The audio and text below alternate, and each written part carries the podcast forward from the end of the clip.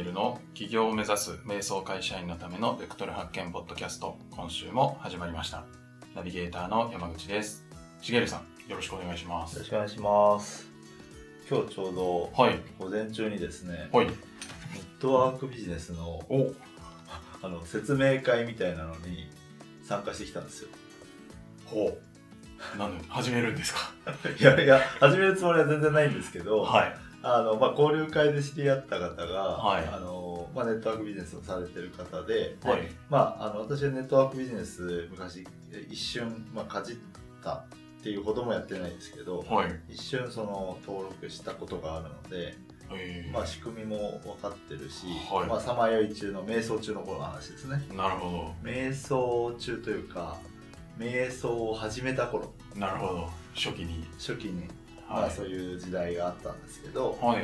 でその時にもうネットワークビジネスの仕組みも分かって、はい。あの別にあの全然こう悪いことでも何でもないんですけど、まあ批判を受けやすいんですよねネットワークビジネスって。まあイメージはあんまり良くないですよね。ですよね。はい。で私は別にあのやってる人はすごい頑張ってたしはい。よかったんですけど私はダメだなと思ってあの続けられないなと思って、はい。割とすぐやめたんですよね。はいなのであのやる気は全然ないんですけどはい。でその交流会で知り合った方があの、まあ、結構こう熱い思いを抱えててはい。熱心にやられてるっていうのが一つとうん。今までこうし知らなかったタイプのあの扱ってるサービス自体がですねはい。あの一般的にはこう物を売るネットワークビジネスがやっぱ多いと思うんですよ。はいサプリメントとか、うん。まあなんか高級なシャンプーだったり、はい。まああとなんていうんですか調理家電っていうようなとこも家電じゃないか調理器具へとかなんかまあよくわかんないですけど、はい。いまあ、いろんなネットワークビジネスあると思うんですけど、まあ、あの一つのビジネスモデルですからね。ーはい。そこはそういう物販ではないものを扱ってたんですね。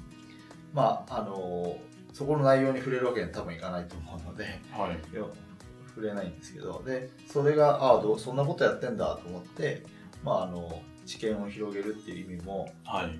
あってその2つの理由からとりあえずあの説明会にどんな雰囲気なのかと思ってはい。興味を持って行ってみたんですよ。そしたらですねはい。まあ内容はそれなりにまあああそんなことやってんだ面白いなって思ったんですけどはい。っていうことで今日本題に入ってもいいですかね？あこの流れで。はい。はい。お願いします。あのー全くやるつもりはなかったし、まあ、あのやるつもりないんですけど、はい。あそのいわゆるまあ説明会っていうセミナーみたいなものですよね。はい。入り口のセミナーみたいなのを受けたわけですけど、あの結構引き込まれるんですよ。おおおいいなみたいな思わせるはい感じなんですよね、はい。でえっとそれがこうすごいこう。あなるほどと思いながら聞く場面が多かったのではい。ここでは何を説明してるんだろうっていうのをメモを取ってたんですよ。お何をっていうのはその内容じゃなくてはい。ここではその説明会ですのではい。説明を聞いてる人にはい。何を訴えてるのかっていうポイントをおこう順番にメモってたんですね。そんな風に聞いてる人ははい、CL さんぐらいじゃないですかね。かもしれないですね。まあ結構そのそこはもう自分で事業をされてる方とかもはい。結構いらっしゃるような雰囲気ではあったへえまあそのビジネスに詳しい方もいっぱいいらっしゃるんじゃないかなと思ったんですけど。はい。いやまああの例えば最初にこうその講師の人っぽいそのメインは2人だったんですよね。はい。2人の講師っていうかその説明してくださる方がいてその前にいわゆる成功者みたいな人がはい。2人こう自己紹介的に出てこられてはい。話してたんですけど、1人はこう店舗を何店舗も経営されてるはい。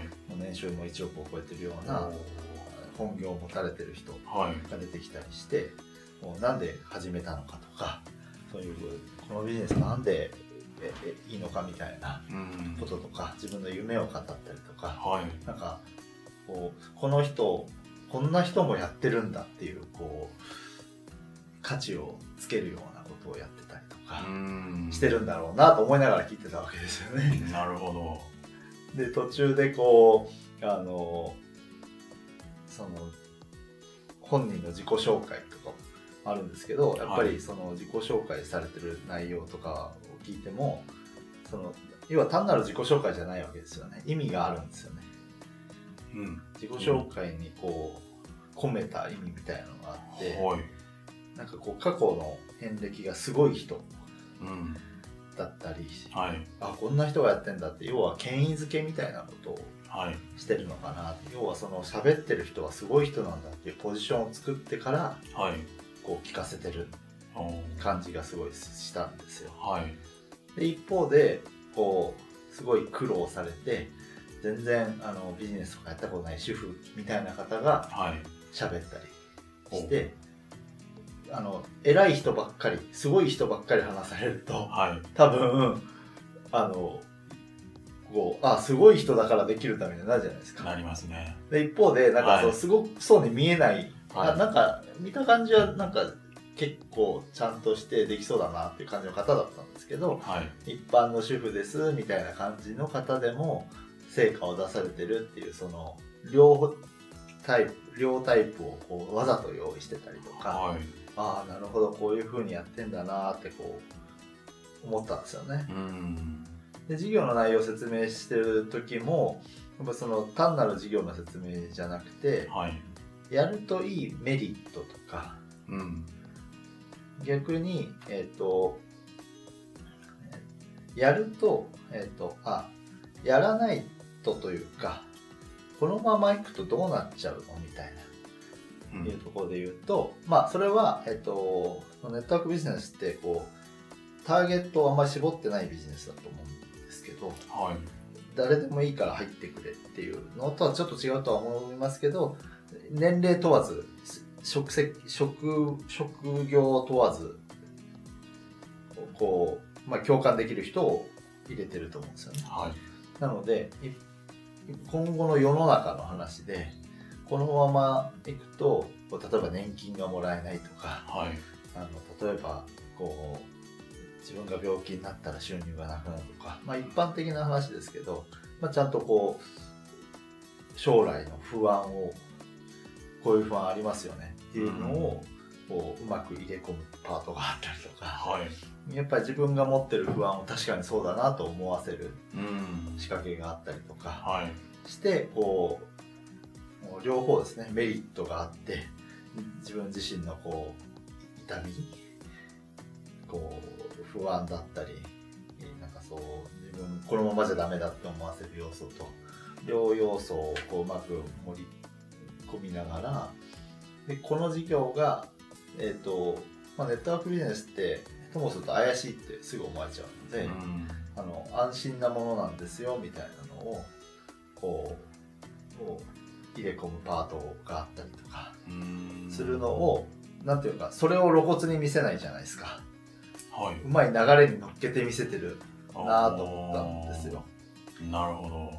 まああのパターン化されてるんだろうなっていう感じもあったんではい。そのなんていうのかな。あのうまいんですけどまあそういう流れでやってんだなっていう感じは見て取れたんですよね。うん。まあ、そういう見方をまさに他の人はしてないと思いますけど、おそらく。はい、であのまあそれはそれであのすごいいいあのこう要はセミナーとかやる上でも参考になるし、まあ、はい面白いなと思ったんですけどでそこで思ったのがなんかちゃんと将来のワクワクを見せたりとかメリットを見せたりとかうん。あのしながらその個人個人に訴えかけられるようなこう今のこう不安材料将来の不安材料とかで、えっとこういうところが、えっと不安だと思うからそこは安心感を持たせるためにしようとかうん。っていうのがちゃんと考えられてる。ってことは何ができてるかって考えたらはいやっぱりそのクライアント候補なわけですよ。今日例えば私もある意味そうですよね。はい。入る気ないけど。はい。入る気ないっていうねあんまりあの宣伝するのもどうかと思いますけど、はい。でもえっ、とすごくいい、えーと思わせるものを作るためにクライアント候補のことに訴えられるっていうのが分からないと訴えられることが何かっていうのを明確になってないとできないと思うんですよね。うん相談させる人を誰にするか一つとってもはい誰でもいいわけじゃないじゃないですか。まあそうですねで成功してる人でもいいんでしょうけどはい、さっき言ったみたいに全員すごい人を並べたらいいかっていうとうん。成果を上げてるっていう意味だとみんなすごい人なんでしょうけどはい。こう庶民的に感じる身近に感じる、この人でもできるんだって思わせる人をわざと入れてたりとかって多分戦略的にやられてんじゃないかなとかはいってことはそのやっぱりそのこうこっち側に座ってるこう聞いてる側の人はすごい人ばっか並べてるとそう思うだろうなっていうのもちゃんと考えてないとできないわけですよね。うん。ちょっと受け手がどう感じるかまですごく考え抜いてはい、やってるんですね、きっと。と思います。はい。でそれは多分、まあ、ネットワークビジネスってそういうところが多分肝なんじゃないかなと思うので、うん。あのそういうことに長けてる人がどっかにいてはいちゃんとなんかセミナーのプロがいるんだろうなと思うんですようん。ねそれでちゃんと作られてるんだろうなっていう感じはするんです。うんうんですけど結局ビジネスとしては同じだなと思ったんですよね。うんはい。あのネットワークビジネスは割とこうネットワークでこうすごく広くそれこそ何万人何十万人っていう広がっていくスタイルのビジネスだと思いますけどはい。あの私たちが一人でやるようなビジネスでも結局クライアントさんがどんな人だからこの人に響かないとダメなわけですよね。うん。で、えっと、いろんな人が集まってても響くように作られてるのがすごいなと思うんですけどはい。もちろんその中で響かない人がいると思うんですけど。はい。でえっとその自分の目の前にの人にクライアント候補の人がいたとしてあの自分がやるビジネスでですね。その人がに響くようなものを直接その人に説明したりしないかもしれないですけどはい。その人が目の前に来てくれるように、えー例えば告知なりこう SNS で発信をしたりとかメルマガで発信をしたりとかまあいろいろしますよね。はい。でその前にビジネスを考える段階でもあのそそういう人にどんな、えー、とサービス商品を提供したらいいのかって考えるわけですよね。うん。その時にそのやっぱりその人に響くっていうところに視点を置かないとあダメなんだなって改めて思ったんです。なるほど。うんうちゃんとそのやっぱターゲット像がはい。見えてないとはい、何もできないっていうそうなんですよね。ことですよね。はい、でその人に響くってことははい。言ってしまえばそのターゲットの悩みとかはい。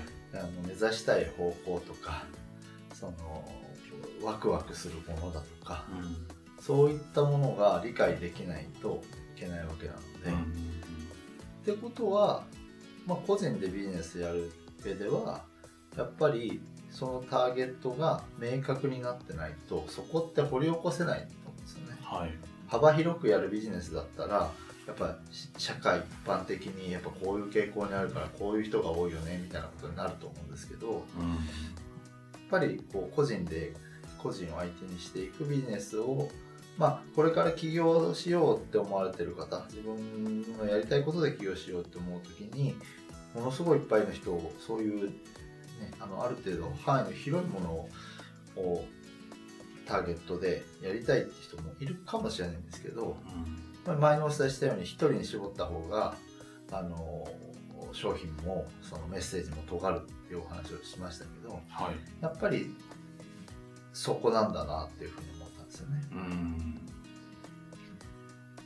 結局その一人に絞るからこそそこに向けその人が抱えるワクワクとか不安悩み痛み、えーまあえっ、とその人の今の状況から目指したい方向性とかそういったものが明確になっていく。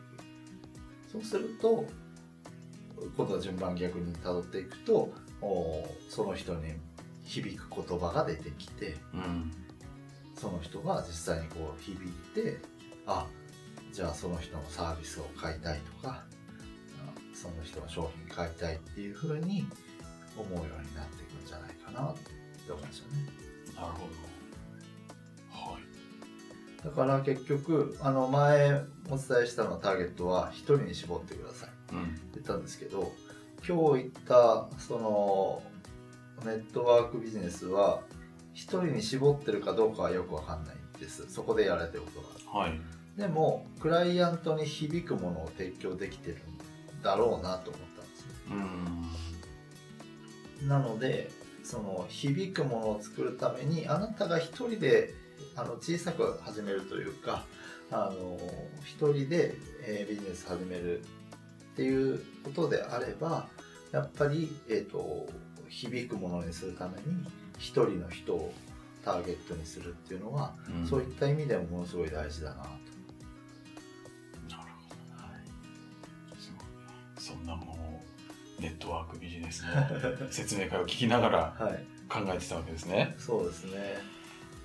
いやーまあでも、まあ、ビジネスなんでその辺ははい、当然共通するというか。そうですね。はい。で、あのまあ、いろいろこう、紹介、何人か紹介してくれたりとかはい。してお話をさせていただいたんですけど、はい。まあ、正直、話す人によって、そこにこう、なんていうんですかね、ビジネスレベルが見え隠れするというか、私の実はそのあの連れて行ってくれた交流会であった方ははい正直ビジネスについてはあんまあんまり分かってないかなっていう感じがもしこれ聞かれたら申し訳ないんであれなんですけどはいあのまだ言葉とかもまだまだだしまだ若い方なので、なるほどうんあのですけど、まあ、上の方上の方というかねあの、まあ、それこそ登壇された方ともお話をさせていただいたりとかはい。したんですけど、まああの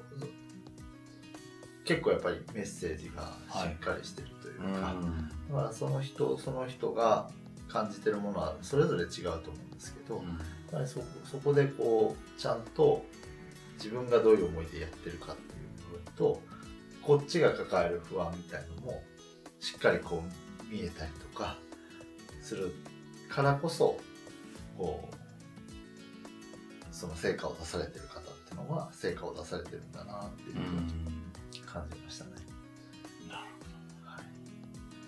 ほどなんか何しに行かれたのかちょっとあれですけどすごいいろいろはい。学びがはい。あったんですね、まあ結果的にはまあそうですね。なんか学学びがあった感じになってそれに行ったのかってことになっちゃいましたね。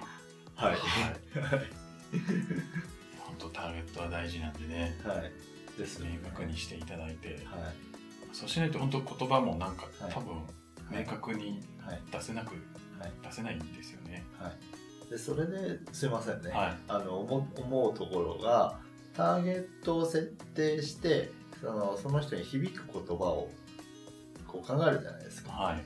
そうすると逆にターゲットに跳ね返ってくるというか跳ね返ってく響く言葉を考えた時に、るはい。えー、とあこの人ってこういうの例えばこういう悩みを抱えてるよなこういう悩みを抱えてる人に響く言葉ってこういう言葉かなみたいなことをやっていくと,、えー、とだんだんターゲット像がよりこう、クリアになっていくというかうん。そこが洗練されていく感じがするんですよね。うんはじめターゲットを一人に設定するんですけどはい。この人こういう人でこういう状況があってこういう夢抱えてこういう問題があって、ね、こういう悩みがあってってこう考えるんですけどその人に響く言葉とかその人にとってどういうことがあればその目指したい方向にどんどん進んでいけるんだろうとかって考えていくとその人像がどんどんさらにこうリアルに描いていけるっていうか、はい。だからどんどんそこをブラッシュアップするためにもターゲットを一人に決めてそこをしっかりこう一旦作るんですけどはい。そしたらその像を、えっとどんどんこうブラッシュアップできるっていうこともその響く言葉を作るとかっていう過程にはあるなというふうになるほ相互作用で、ど。はい。ターゲット像っていうのも微妙にこうそこで変わったりすることもあると思うんですようん。全く180度変わるっていうとビジネスが180度変わるとは思うんですけど、はい。じゃなくてそれこそ1度変わるとかはい。そのっていうこともあると思いますしうん。それをするためにもこうやっぱり決めたら実際にその人にと届くような言葉は何なのかとかって考えてみてはい。そしそしたらその人像があでもこの人ってちょっとこの言葉を届けたいのかなと思ったらターゲット像がちょっとずれたりとか。うん。ででこうブラッシュアップを重ねていくのかなっていうふうに思いましたね。じゃあ一回決めたら終わりじゃなくて、まはい。た言葉もはい。いろいろ考えて、それでまたそれがターゲットゾーンにこう行ったり来た。り。もう常にやっぱりどの段階でもそうなのかな。はい。集客する段階、えー実際セールスする段階にうん。なってセールスする段階から跳ね返ってくるってこともあると思うんですよはい。だからそそこら辺をこうまあそれこそトライアンドエラーだと思うんですけどねトライアンドエラーで行動する中で、えー、と磨いていくんだと思うんですけどはい。あのまあそれをやるにしてもやっぱり最初のターゲット像がないとうん。あの始まらないので、はいぼやっとしたままスタートするよりもあのやっぱりしっかり一人の人を作ってあげてスタートするとよりそこが洗練されやすくなってくるなというふうに思いましたんでぜひそこをやっていただければなと思います。はい。ありがとうございます。ありがとうございます。では最後にお知らせです、えー企業を目指す瞑想会社員のためのベクトル発見ポッドキャストでは皆様からのご質問を募集しております。企業ややりたいこと探しのお悩みなどをしげるさんにお答えいただきますのでどしどしご質問ください、えーポッドキャストの詳細ボタンを押すと、えエピソードメモというページになりましてそこに質問フォームがありますのでそちらからご質問いただければと思います。では今週はここまでとなります。また来週お会いしましょう。ありがとうございました。ありがとうございました。